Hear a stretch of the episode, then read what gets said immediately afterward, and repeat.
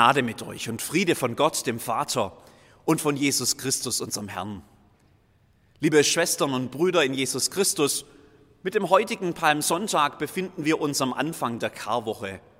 Schritt für Schritt werden wir den nächsten Tagen Jesus auf dem Weg ans Kreuz begleiten.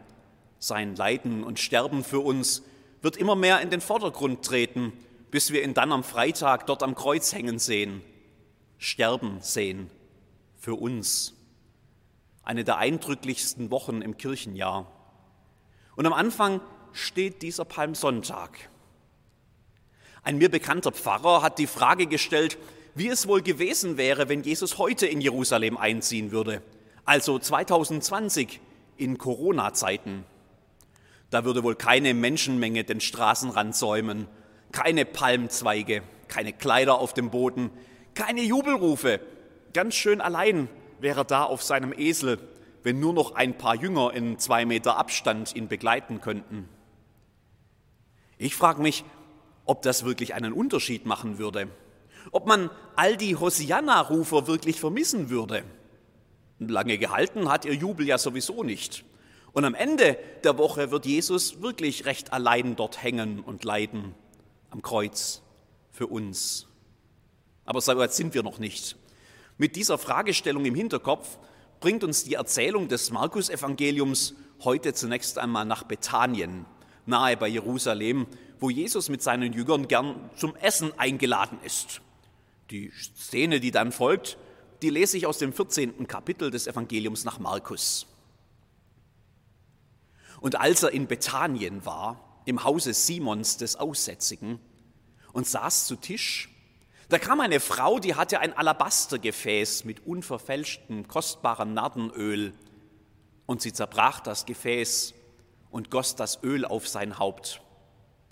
Da wurden einige unwillig und sprachen untereinander, was soll diese Vergeudung des Salböls?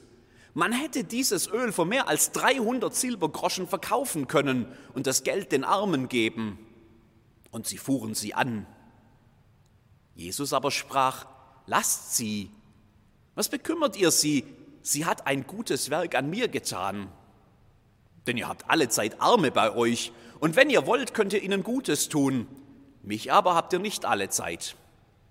Sie hat getan, was sie konnte. Sie hat meinen Leib im Voraus gesalbt zu meinem Begräbnis. Wahrlich, ich sage euch, wo das Evangelium gepredigt wird in der ganzen Welt, da wird man auch das sagen zu ihrem Gedächtnis, was sie getan hat. Es klirrt. Das Geräusch einer zerbrechenden Flasche lässt sie alle aufschrecken. Da sitzen sie nun auf gemütlichen Kissen vor einem guten Essen und sie starren sie an. Sie steht wahrscheinlich mit großen Augen da, wie ein aufgescheuchtes Reh vielleicht. Was hat sie nur getan? Zu denen, die da vor ihr sitzen, passt sie nicht. Eine reine Männerrunde ist es, die da zusammenhockt und über Gott und die Welt redet. Jesus mittendrin ist der Star der Runde, eingeladen, um mehr zu hören von diesem faszinierenden Mann, der von Gott redet wie kein anderer. Es ist ein ganz besonderes Dinner, ein Höhepunkt für Simon, den Gastgeber.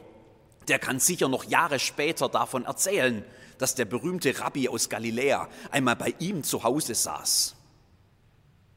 Und dann kam sie. Eingeladen ist sie natürlich nicht.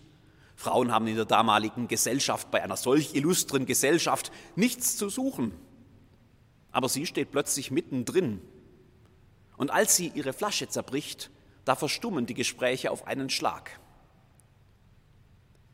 Alabaster ist ein edles Material, eine Steinart, weich und gut zu bearbeiten, ideal geeignet für Kunstwerke aller Art. Ganz dünn geschnitten lässt Alabaster Licht durchschimmern, fast wie eine Art Glas. Eine teure Angelegenheit. Noch edler ist der Inhalt der Flasche, Nardenöl, importiert aus dem fernen Indien, gepresst aus Pflanzen, die hoch oben am Fuß des Himalaya wachsen weit weg von Jerusalem. Eine exotische Kostbarkeit und deshalb entsprechend teuer. 300 Silberstücke hat das mindestens gekostet, das Jahresgehalt eines Arbeiters. 20 bis 30.000 Euro wären das heute locker. Wo sie das wohl her hat? Sowas kauft man nicht mal eben schnell auf dem Markt. Ein Familienerbstück vielleicht, ein Statussymbol, Zeichen von Reichtum und Wohlstand, keine Massenware, nicht eine von vielen Flaschen, die man schnell wieder nachkauft und ersetzt. Jetzt ist die teure Flasche zerbrochen, die kunstvolle Alabastervase unwiederbringlich zerstört. Schon ergießt sich ihr Inhalt. Er läuft ihr über die Hände. Schockierte Blicke. Einige halten verschreckt den Atem an. Das Öl tropft auf Jesu Haare und läuft daran herunter. Sanft gießt die Unbekannte den ganzen Inhalt der zerbrochenen Flasche über ihn aus. Und dann löst sich die Schockstarre der Anwesenden. Entsetzen macht sich breit. Unmut äußert sich lautstark. Man redet. Nicht mit ihr, sondern über sie. Verschwendung ist das, sagen sie. Und schnell schieben sie ihre Vorschläge nach, was man stattdessen habe tun können. Und sie steht da und muss sich das alles anhören. Die anderen wissen es ja immer besser. Für das Geld hätte man den Armen helfen können, sagen sie, wenn sie Jesus die Ehre erweist. Da hätte man den Obdachlosen helfen können, sagen sie, wenn man verzweifelt vor Krieg und Bomben Geflüchtete aufnimmt. Da hätte man doch gegen Altersarmut demonstrieren können, sagen sie, wenn sich junge Menschen für den Schutz der Umwelt und des Klimas einsetzen. Die anderen wissen es halt immer besser. Von ihren bequemen Sesseln aus können sie alles beurteilen und keiner von ihnen hilft den Armen, während sie sich hier die Bäuche füllen. Keiner nimmt Obdachlose zu Hause auf, während er vom Sessel aus über die Gefahren der Migration schwadroniert.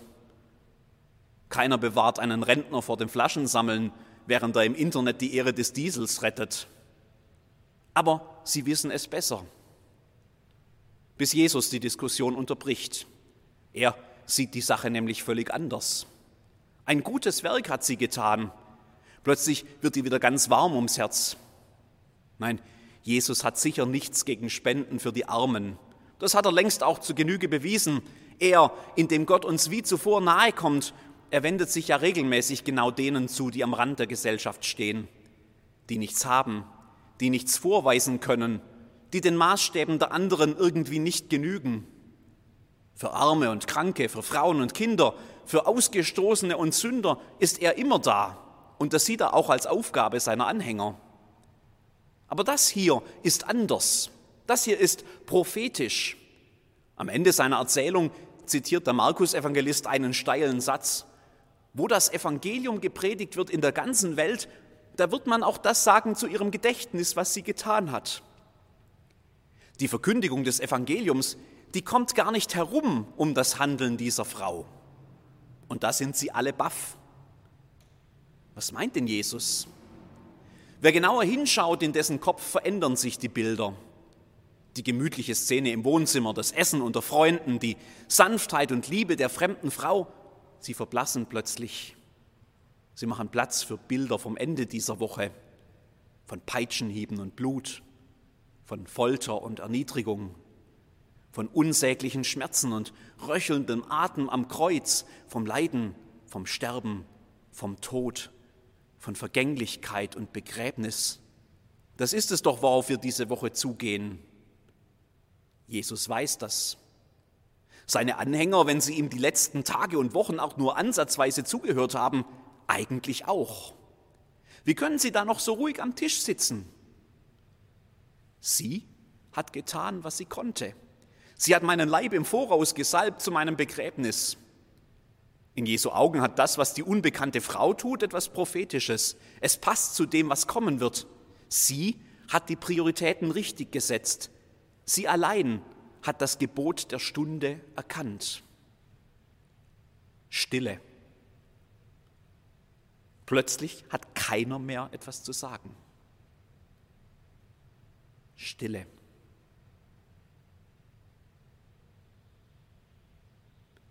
ein Psalm.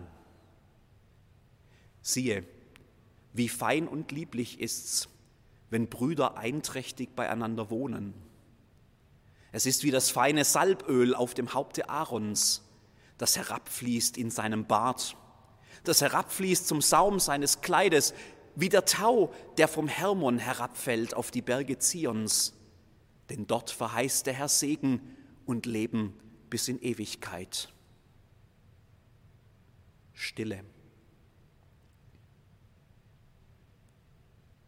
Salbung ist etwas ganz Wichtiges im antiken Israel. Als der Komponist dieses alten Psalms nach einem Vergleich sucht, um die von ihm besungene Einheit zu beschreiben, da fällt ihm eines der schönsten Bilder ein, das er kennt. Aaron, der Bruder des Mose, der frisch ernannte hohe Priester, steht vor dem versammelten Volk. Man bittet Gott um Segen für den Dienst, den er tun wird, ein Dienst an den Menschen, am Volk Gottes. Und dann nimmt man ein Horn, eine Art Flasche, voll von kostbarem Öl und man schüttet sie über seinem Kopf aus. Das Öl wird ein sichtbares Zeichen für Gottes Zuwendung, Gottes Güte, Gottes Segen, den er verheißt. Das Öl rinnt vom Kopf herunter durch die Haare, es tropft auf die Gewänder, es durchdringt alles bis zum Boden hinunter. Der Komponist hat es gesehen und verstanden. Das ganze Leben ist von Gott gesegnet. Welch ein schönes Bild, denkt er. Das nehme ich. Priester werden in Israel gesalbt für ihren Dienst. Könige auch. Gäste, denen man Gottes Segen wünscht, manchmal auch. Und Tote, die man in Gottes Hand legt. Stille. Sie hat getan, was sie konnte. Sie hat meinen Leib im Voraus gesalbt zu meinem Begräbnis, sagt Jesus. Diese Frau hat das Gebot der Stunde erkannt. Haben das die anderen denn nicht? Haben sie nicht auch alle ihre Hingabe zu Jesus zum Ausdruck gebracht? Standen sie nicht gerade noch an der Straße, als er in Jerusalem einzog? Haben sie dort nicht gerufen, Hosianna, gelobt sei der, der da kommt im Namen des Herrn? Ist das denn nicht genauso gut? Ist das denn nicht Evangelium? Das Haus des Simon wird von einem kostbaren Duft durchzogen und mittendrin steht sie, die unbekannte Frau. Das, was man da riecht, ist ihre Liebe zu Jesus. Die hat sie in Tat umgesetzt, nicht nur geredet, gehandelt hat sie. Das riecht man jetzt. Sie hat das Gebot der Stunde erkannt. Die Verkündigung des Evangeliums kommt gar nicht herum um das Handeln dieser Frau. Evangelium braucht halt mehr als Hosianna. Wer hätte gedacht, dass uns dieser Text 2020 mitten in der Corona-Zeit treffen wird? Jetzt, wo alles anders ist. Wo wir uns nur aus der Ferne grüßen und über das Telefon miteinander sprechen und über das Internet miteinander verbunden sind. Wo Abstand das Gebot der Stunde ist. Mittendrin steht jetzt dieser Text, wie die Frau im Wohnzimmer des Simon. Was ist denn heute das Gebot der Stunde? In dieser Woche werden wir noch viel über Jesus reden, über sein Leiden, sein Sterben für uns. Für uns, das kann man gar nicht genug betonen. Aus Liebe zu uns, seinen Menschen, zu seiner Welt, geht er dort ans Kreuz und er trägt, er trägt unser Leiden, unser Sterben. Was damals in Jerusalem Realität war, das rückt uns heute wieder ganz nahe. Jetzt, wo Leid und Sterben wieder ganz massiv in unserer Umgebung, in unserer Nähe sichtbar werden. Gott geht mit hinein in Krankheit und Leid und Sterben. Das sehen wir an Jesus wieder ganz neu in dieser Woche. Und ich bin mir sicher, 2020 redet sein Kreuz genauso stark zu uns, wie es damals zu den Menschen um ihn herum gesprochen hat. Was ist dann heute das Gebot der Stunde? Wir haben ja hier keinen Jesus, den wir jetzt mit kostbarem Öl übergießen könnten. Was ist dann das Gebot der Stunde? Wenn wir in dieser Zeit über Gottes Nähe reden, seine Nähe zu den Menschen, zu den Kranken und Leidenden, zu den Einsamen zu Hause, zu den Sterbenden, dann darf es nicht beim Reden bleiben. Als seine Nachfolger sind wir gerufen, den Duft unserer Liebe zu ihm in dieser Welt zu verbreiten. Und das kann man nur im Handeln tun. Diese Zeit fordert uns heraus, kreativ zu werden, Viele unserer bewährten Handlungsweisen sind ja gerade gar nicht anwendbar. Jetzt loszurennen und große Aktionen anzuzetteln oder Menschen zu besuchen, wäre ja gerade nicht liebevoll. Es ist wichtig, dass wir aufeinander Acht geben und Abstand halten, um niemand anzustecken. Da brauchen wir neue Ideen, wir alle. Die Kirche muss was tun, fordern manche. Und sie haben ja recht. Gerade in dieser Zeit darf sich die Kirche auf keinen Fall verstecken. Dass Gott aus Liebe den Menschen bis ins Leiden und Sterben nahe ist, das muss ja unbedingt unter die Leute. Aber die Kirche, das ist ja nicht irgendein Gebäude oder eine abstrakte Institution. Die Kirche, das sind wir, wir alle. Menschen, Sie und ich, die zu Jesus gehören, wir müssen etwas tun, damit man diese Liebe riecht. Es fängt mit ganz kleinen Dingen an. Ein Anruf bei einer einsamen Person, ein Hilfsangebot, ich gehe mal für dich einkaufen, ein Zeichen der Zuwendung, ein Überraschungspaket für eine Familie, der zu Hause langsam das Dach auf den Kopf fällt, ein Blumenstrauß, den man der Tante schickt, ein Signal, du bist nicht vergessen, du bist nicht allein. Es geht mit größeren Dingen weiter. Wir sind jetzt gerade begeistert, wie viele Menschen in Teilfingen und auch drumherum sich melden, um anderen ihre Hilfe anzubieten. Es gibt Freiwillige, die Mundschutze für Pflegeeinrichtungen nähen. Andere tragen Pakete der Tafel aus. Wieder andere engagieren sich selbst in der Diakonie, in der Pflege, in Hilfsdiensten und in Einrichtungen, die für die Menschen da sind. Und jedes dieser Dinge ist wie ein Tropfen kostbaren Öls, das in der Welt den Duft der Liebe verbreitet. Diese Zeit fordert uns heraus, mutig zu werden. Die unbekannte Frau ist sicher auch nicht leichten Schrittes und frohen Mutes in diese feindselige Männergesellschaft hineinspaziert. Das hat sie viel gekostet, nicht nur an Geld, sondern auch an Courage. Da wird es manchem von uns ähnlich gehen, aber jeder Schritt, den wir herausgehen aus unserer gewohnten Komfortzone, ist ein Tropfen kostbaren Öls, das in der Welt den Duft der Liebe verbreitet. Die Verkündigung des Evangeliums, die gerade auch jetzt so wichtig ist, die kommt gar nicht herum um das Handeln dieser Frau, sagt Jesus. Das ist auch heute nicht anders. Die Verkündigung des Evangeliums kann nicht ohne diesen Duft der Liebe geschehen. Aber da, wo es duftet, da wird das Evangelium verkündet. Und wann, wenn nicht heute? Also lassen wir es duften. Wenn Sie im Internet unterwegs sind, dann sehen Sie das ruhig als neuen Hashtag. Hashtag Teilfingen duftet. Nicht zum Posten, sondern als Auftrag. Lassen wir es duften nach der Liebe zu Gott und der Liebe zu seinen Menschen. Gott gebe uns Kraft und Mut und ganz viele gute Ideen dazu.